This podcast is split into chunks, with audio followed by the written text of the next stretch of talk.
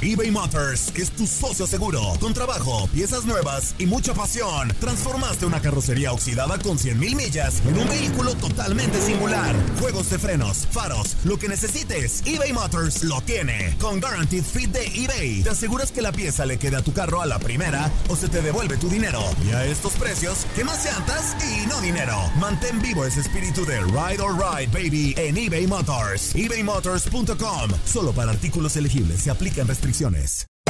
Hacer tequila, Don Julio, es como escribir una carta de amor a México. Beber tequila, Don Julio, es como declarar ese amor al mundo entero. Don Julio es el tequila de lujo original, hecho con la misma pasión que recorre las raíces de nuestro país. Porque si no es por amor, ¿para qué? Consume responsablemente. Don Julio Tequila, 40% alcohol por volumen, 2020. Importado por Diageo Americas, New York, New York. When you buy a new house, you might say, Shut the front door! Winning! No, seriously. Shut the front door. We own this house now. but you actually need to say, Like a good neighbor, State Farm is there. That's right. The local State Farm agent is there to help you choose the coverage you need. Welcome to my crib. no one says that anymore, but I don't care. So just remember, like a good neighbor, State Farm is there. State Farm, Bloomington, Illinois. Boost Mobile tiene una gran oferta para que aproveches tu reembolso de impuestos al máximo y te mantengas conectado. Al cambiarte a Boost, recibe un 50% de descuento en tu primer mes de datos ilimitados. O, con un plan ilimitado de 40 dólares, llévate un Samsung Galaxy A15 5G por $39.99. Obtén los mejores teléfonos en las redes 5G más grandes del país. Con Boost Mobile, cambiarse es fácil. Solo visita boostmobile.com. Boost Mobile, sin miedo al éxito. Para clientes nuevos y solamente en línea, requiere AroPay. 50% de descuento en el primer mes requiere un plan de 25 dólares al mes. Aplican otras restricciones. Visita boostmobile.com para detalles. Univisión Deportes Radio presenta El Dato Misión Rusia. Instantes en nuestra plataforma de Facebook. Tenemos al primer finalista en Rusia. La selección de Francia vuelve 12 años después a la disputa por el título, en donde lo perdió por última ocasión con Italia. El día de mañana, Croacia e Inglaterra definen al contendiente por la corona mundial que el próximo domingo se estará viendo las caras en contra de los dirigidos por Didier Deschamps en el estadio Luzhniki. Reventó la bomba en el día quizá menos indicado. Hoy Cristiano Ronaldo se convierte en jugador de la Juventus de Turín de manera oficial. Todo esto y más lo estaremos platicando durante las próximas dos horas menos tiempos de cortes comerciales. Y me complace presentar a quien me acompaña en cabina en esta ocasión, Ramón Morales. Gran gusto saludarte, Ramón. Bienvenido. Parece que la selección de Francia no terminó por estallar antes de llegar a la final, ¿no? Eh, hola Diego, gusto en saludarte a ti, a Azul y Reinaldo, a los amigos que nos puedan ver. Estamos en el Facebook. Saludos para todos, desde Neto a Toñito Morillo, que es el encargado de controles y de moverle aquí a todos los aparatos estos que tenemos por aquí. Aprieta sí, botones. apri- el- No seas así. Esto no es el tiradero, ¿es, es Zuli? el que agarra los bo- es el que agarra aquí los botones. Los botones, los botones, los botones, los botones. Bueno, eh, ya hay un finalista. Eh, con lo que mencionas, eh, yo creo que sí se tuvo que emplear a fondo. Creo que le quitaron. En defensa, pero ¿lo Eh, viste en alguna ocasión en ataque que tú digas Francia vuela?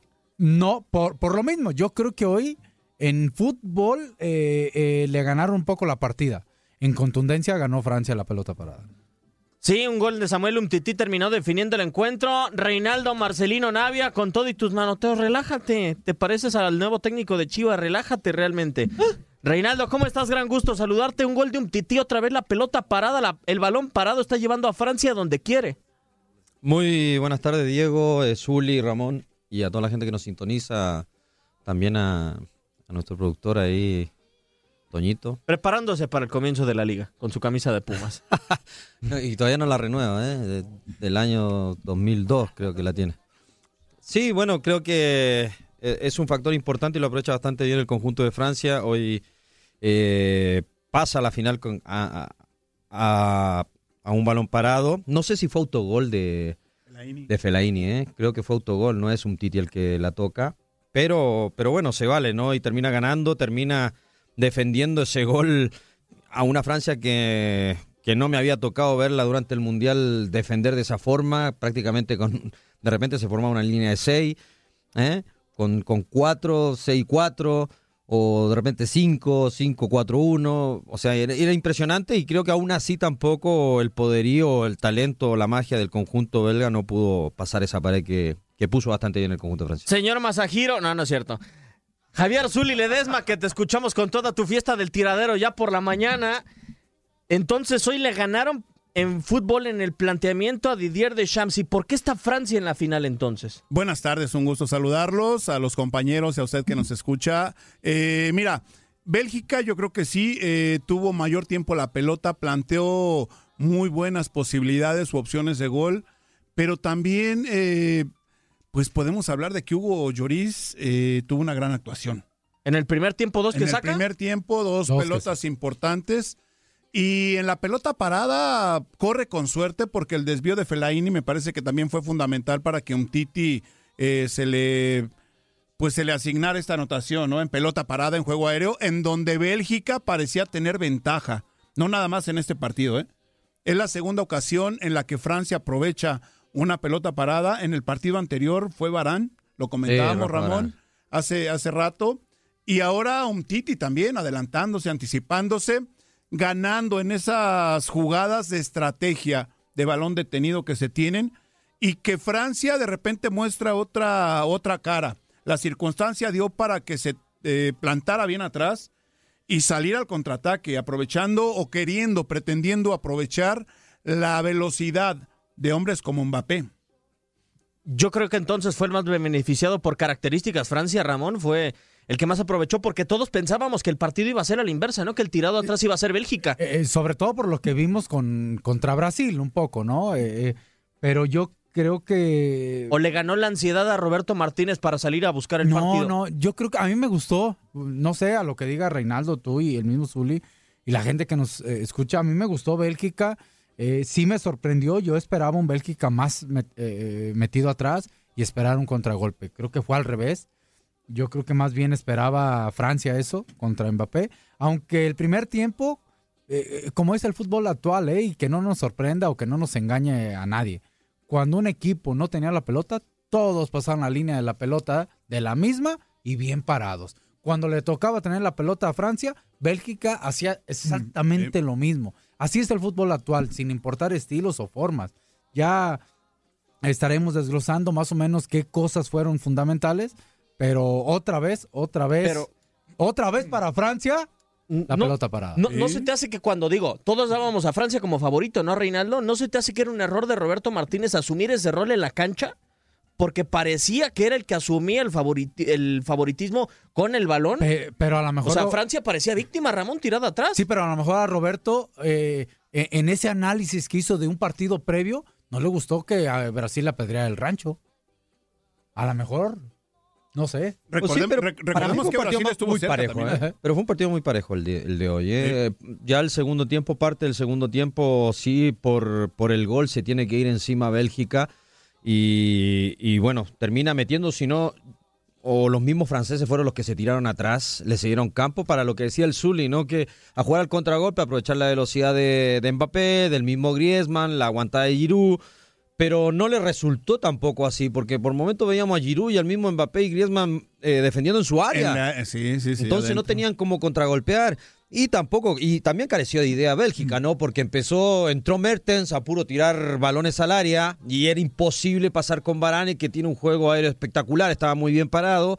Y, y careció por ahí por momentos. Hazard era el único que trataba de encarar, ir por el centro con pelota dominada, pero aún así no pudo pasar esa barrera. Yo creo que eh, fue muy parejo el partido, creo que los dos eh, salieron a respetarse como es normal en una semifinal, ¿no? Pues estás a pro de pasar una final y yo creo que tampoco puedes salir a regalarte.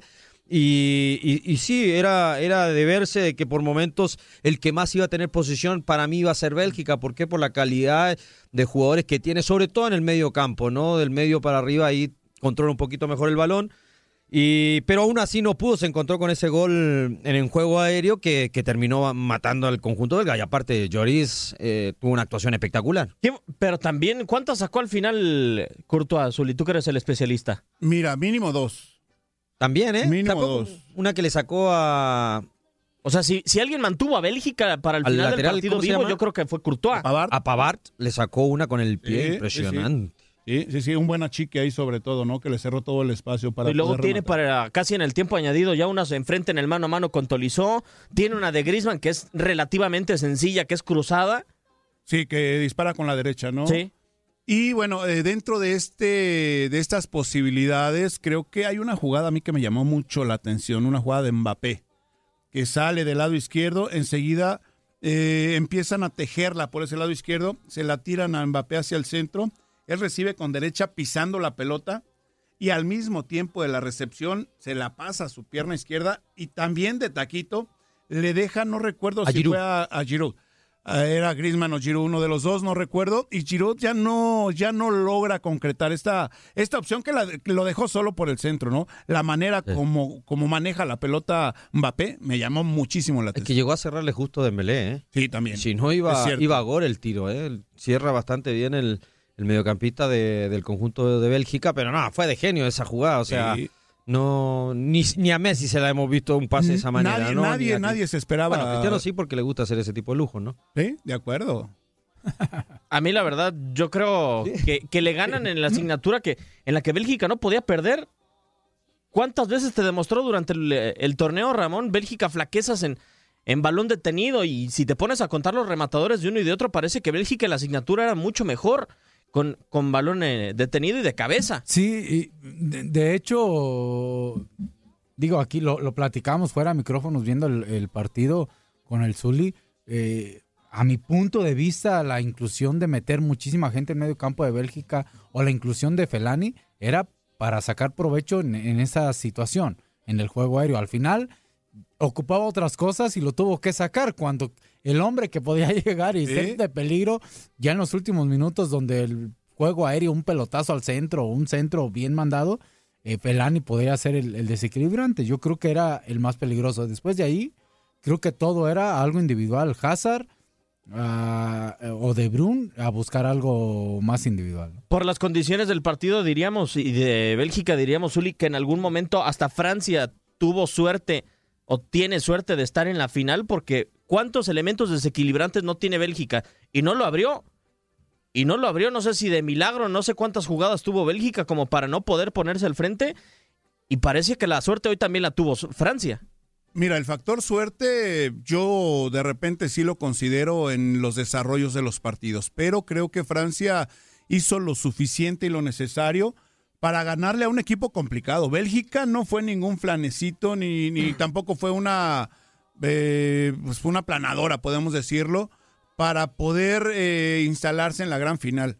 Francia hace lo necesario. Cuando Bélgica parecía manejar, dominar el encuentro, eh, manejar mejor la pelota, y yo creo que las actuaciones de los dos arqueros, tanto el de, el de Bélgica, Courtois, como, como Lloris, fueron importantes para que la diferencia en el marcador reflejara una sola, una sola anotación. Bueno, sí, creo que los porteros han sobresalido en este mundial, ¿no? Eh, tanto los dos que vimos hoy, más los dos que van a estar mañana, y, y también metiendo, creo que a Memo Ochoa en.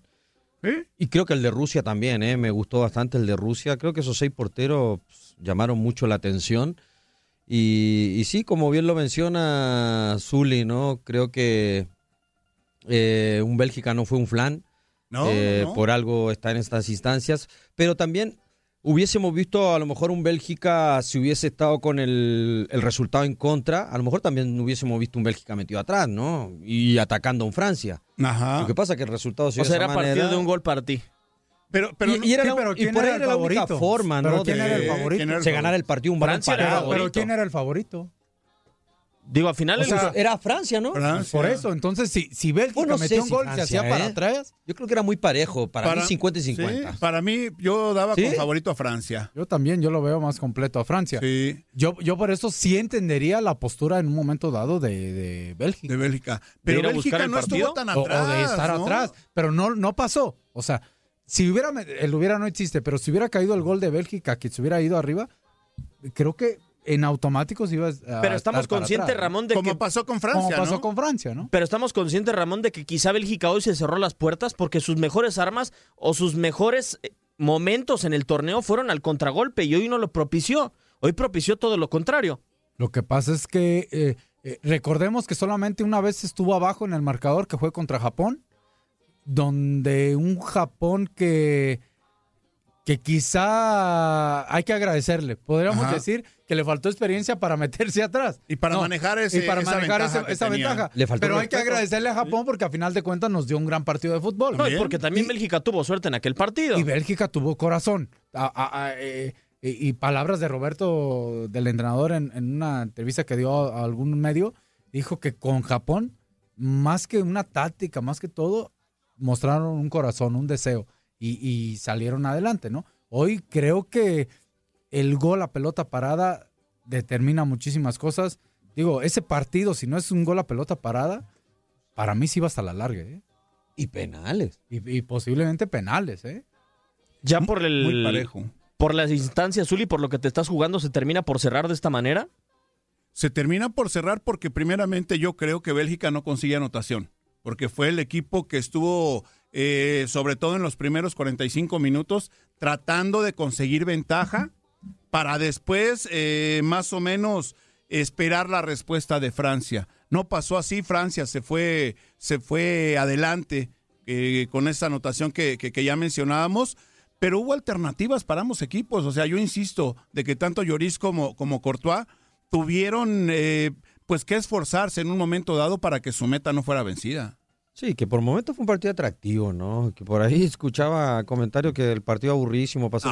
pero es No, normal. no, no, es normal que por ahí de repente momentos se cierra el partido por lo mismo, algunos, ¿no? Más bien. Yo No, pero ya para la re- pero no era aburrido. Ya Digo, para la ¿no? recta Era un final. partido peleado. Muy peleado, Sí, claro. Un equipo defendiéndose, el otro atacando. Por eso, pero, no es espectacular, Ramón. no, no. A nadie le gusta ¿Pero ver un partido así. partido de 90 minutos espectaculares? Es imposible. Era un No, partido no de pa- 90 aunque- minutos, pero sí de lapsos, por ejemplo, porque figuras. Francia no nos pudo ofrecer de nueva cuenta un partido como el que nos ofreció contra Argentina. Diego, estás jugando un pase a la final. ¿Y qué Tampoco tiene? te Hay vas que a salir a demostrar, regalar. O a ti te ha demostrado Francia que es que el pero mira, barrio juegas así. Pero yo creo que es diferente ahí, Diego, porque recordemos que iba ganando Francia y después se va Argentina 2-1 arriba. Ajá.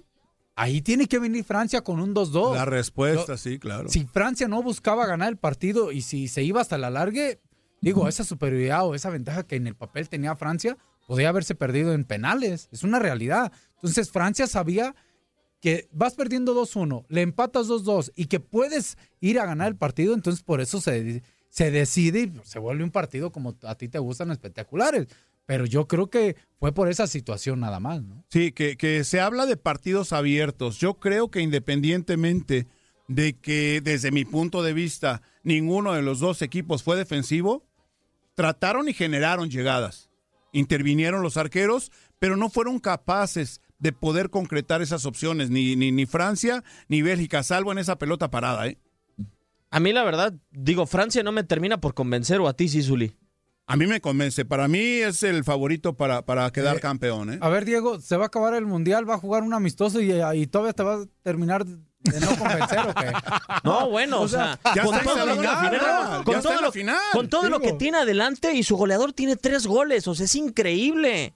Bueno, o sea, con las herramientas que tiene, no demuestra un fútbol espectacular. Y por eso no puede ser favorito porque su goleador lleva tres goles. No, Re- no Reinaldo, lleva- porque no Ah, termina por explotar. O sea, va sacando los partidos conforme lo va manejando el entrenador, no por capacidad del jugador, no por y así pasa, creo que en este mundial los, los más determinantes han sido los centrales que han terminado Sí. partidos No, y- importantes y el por entrenador, ganarlo. o sea, según tú Pues hablamos de propones un o según y sales. hablamos, y hablamos de, de- Varane en los dos últimos partidos. Y también, Zuli, o sea, muchas de las veces es según si tú sales primero a proponer el juego o no. O sea, parece que este mundial ha sido de juego de ajedrez. Eh, ha contado, ha contado mucho lo estratégico, las formas en cómo pretendes lograr el objetivo, que a fin de cuentas en esta Sí. instancia es eh, ganar con goles. Que de, que de ciertos equipos nomás ha sido esa estrategia, podríamos decir, defensiva, ¿no? Que ha sacado resultados, pero no todos. Creo que un partido Bélgica-Brasil fue bastante interesante, muy abierto. el mismo, el mismo Bélgica-Japón. El mismo Bélgica-Japón. El mismo Francia-Argentina, quieras o no, porque a pesar de ir Argentina arriba en el marcador, en ningún momento se tiró atrás. Sí, Reinaldo, pero, pero ninguno de los equipos que estamos diciendo o ninguno de los partidos que estamos diciendo es porque el equipo por voluntad propia salga y diga, hoy voy a demostrar por qué soy candidato y le voy a pasar por encima. ¿En qué partido vimos ese rol de alguna selección? A ver, pero tú crees que los jugadores dicen en el vestuario, a ver, hoy vamos a salir porque somos candidatos a ganar. No, tampoco. Hoy vamos un a salir a empatar. un- Hoy vamos a, ver, salir a empatar. porque- hay- hay No, que tener- empatar no, Zuli, a ganarlo. vamos. Lo que Hoy- pasa es que el, el- el fútbol es atacar y defender. A ver, un equipo, para ti, a lo que yo ent- entiendo, Diego, es que un equipo salga y le meta 10. Ah, me metiste uno, te meto Que- 10. no, que busque hacerlos. Pero un equipo que también eh, limita. a- Hoy Francia a- salió a hacer uno, Un Ramón. equipo que también limita al rival con una opción o dos opciones claras de gol. Es que también hizo un buen trabajo defensivamente. Sí, El defensivamente, así, pero qué claro. propuesta. O sea, si en el torneo más importante del planeta sales a defender, No, en el torneo más importante del planeta sales a ganar. a ganar, bueno, la defensiva. A ganar. O sea, la Como defensiva. sea, a ganar. Como sea. Francia está en la final. Preguntémosle Sí, a Brasil, pero a la Alemania, defensiva. a España. Bueno, Pero está en como la sea, pero está en la final. ¿Y cuál es el mensaje a final de cuentas? O sea, sal a jugar a la defensiva, no importa que no propongas. Vas a A estar ver, ahí. tú como técnico, ¿qué prefieres? ¿Estar en la final o, o irte eliminado en cuarto, pero estar en la a final jugar? saliendo a jugar. Ah, Y si el pero- rival a veces no pero se no puede. todos los partidos se presenta para salir a jugar, No, pero ¿qué- Diego. No, no, nos gustaría tu postura. A mí me encanta lo que estás diciendo, pues yo sé Eso que es no lo ideal, ¿no? O sea, Eso sería lo ideal. Claro. O sea, ganas y convences y juegas bonito y todo esto. Esos tiempos yo creo que se, ya, ya se van Sí. acabando. No, Zuli. Los Pero rivales también Mejor me voy a juegan. ver al béisbol. Mira, hablamos, Diego, hablamos de este es más, partido. mañana salgo en el tiradero con Luis Quiñones. Bueno, vente. Este, hablamos, hablamos de que Hugo Lloris sacó, tuvo intervenciones importantes para no recibir Gol. salvo, salvo una, una, Sí. no, no, ninguna anotación. Y, y Courtois también. Courtois recibió una anotación Sí. en pelota parada. Hablamos de que los, de que los arqueros, o al menos yo es lo que hablo, de que los arqueros tuvieron intervenciones destacadas. Esto no quiere decir que los dos equipos, o Bélgica o Francia, salieron a defenderse. La circunstancia de los partidos en momentos te lleva a tomar una postura defensiva. No porque. ¿Te fijaste el inicio de, de- de Francia? ¿Cómo fue? Sí. El saque inicial. Sí, sí, sí. Una jugada de Mbappé adelante. por el lado derecho. Sí. Mba- Mbappé explotando, llegando a la línea de fondo, tirando un centro. La primera jugada del partido. Si eso es salir a defenderte, no, no, no entiendo. No, pero después, Julio, o sea, ya cuando Bélgica tiene el balón, no va a pelearle el balón. Ah. O sea, ah, voy y me arrincono en 20 metros y después a ver qué pasa. Eh, lo que pasa es que si Francia, con el marcador con la ventaja, va al frente, a ver, ¿cuál es una de las mayores virtudes? Si lo vimos, si vimos el partido, cazar en un mano a mano, Te hace pomada. déjale espacios, te hace más pomada. Entonces, pues tienes que man- permanecer juntos. Tomar medidas para que en los momentos importantes del partido no te superen. No vas a salir a, no vas a salir a regalarte porque aparentemente tú eres el favorito. O porque tú saliste con esa etiqueta que nosotros de acá de afuera les, les colgamos a los Claro. equipos antes de iniciar el partido. Sí, nunca vas a salir tampoco a proponer todos los partidos. Sabes que también tiene- tienes debilidades, ¿no? Y el equipo rival por ahí tiene sus fuertes y te puede hacer daño. Entonces no siempre vas a salir a jugar a la ofensiva, a salir a buscar, a ganar, si sabes que el rival también te puede hacer daño. Entonces no todos los partidos, eh, ende, por eso vas a salir a, a hacer los partidos espectaculares siempre. En algún momento vas a tener que ganar haciendo un partido aburrido, Tirando la feo, de tirándola para, para arriba, arriba, sí, como lo terminó sí. haciendo Francia ahorita. ¿Sí? Ahora, hay equipos que se les pone como favoritos por un sistema de juego, por, por un gusto. O por la calidad Y de los por jugadores. la por la calidad, de los jugadores, pero no sí. significa que la calidad de los jugadores sea porque te tienes que atacar obligatoriamente o ser muy espectacular, ¿no? O dime, Varane, un No, Titi pero tiene calidad. No, O técnicas. No, claro que tienen calidad. Pero, o sea. Pero- para salir jugando, ¿lo has visto? Reinaldo, pero te quedas insatisfecho. No, defensivamente para romper un Titi y, Varane son los reyes. Pues pero te quedas insatisfecho de no poder ver una versión de Griezmann cercana a lo que ves en el Atlético. De ¿No, no, te poder gustó el partido que hizo Griezmann ahorita? Yo creo que ha sido el mejor que he visto al. Mundial de Griezmann, ¿eh? Es el mejor o de no partido poder que ver he una visto, ¿eh? versión cercana de Pogba lo que viste en la Juventus, o de no poder ver una versión cercana de Mbappé lo que ves en el Paris Saint Germain. Yo por eso es lo que me frustra. O sea, Pero los tiempos son juego diferentes, Diego. O sea, sí A pasó un buen momento Pogba en la Juventus, pero pues lógico, va a pasar un momento que va a tener un bajón. Y lo ha tenido en el Manchester United y en la selección ha tenido partidos que partidos buenos sí, partidos malos también. Entonces, no todos los jugadores, ¿o no, Ramón? Van a mantener esa regularidad, Claro. vas a tener que tener un bajón. Y el rival también cuenta. Y el corte también cuenta. También, vámonos, Vámonos. a corte. Me gusta ese corte.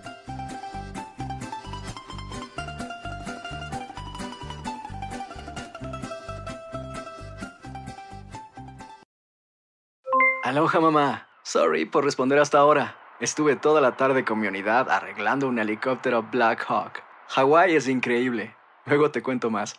Te quiero. Be All You Can Be, visitando goarmy.com diagonal español.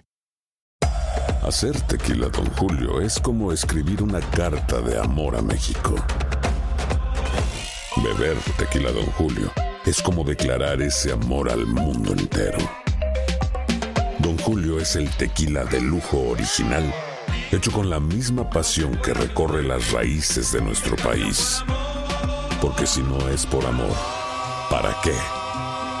Consume responsablemente. Don Julio Tequila, 40% alcohol por volumen, 2020. Importado por Diageo Americas, New York, New York. Si no sabes que el Spicy McCrispy tiene Spicy Pepper Sauce en el pan de arriba y en el pan de abajo, ¿qué sabes tú de la vida? Para, pa, pa, pa.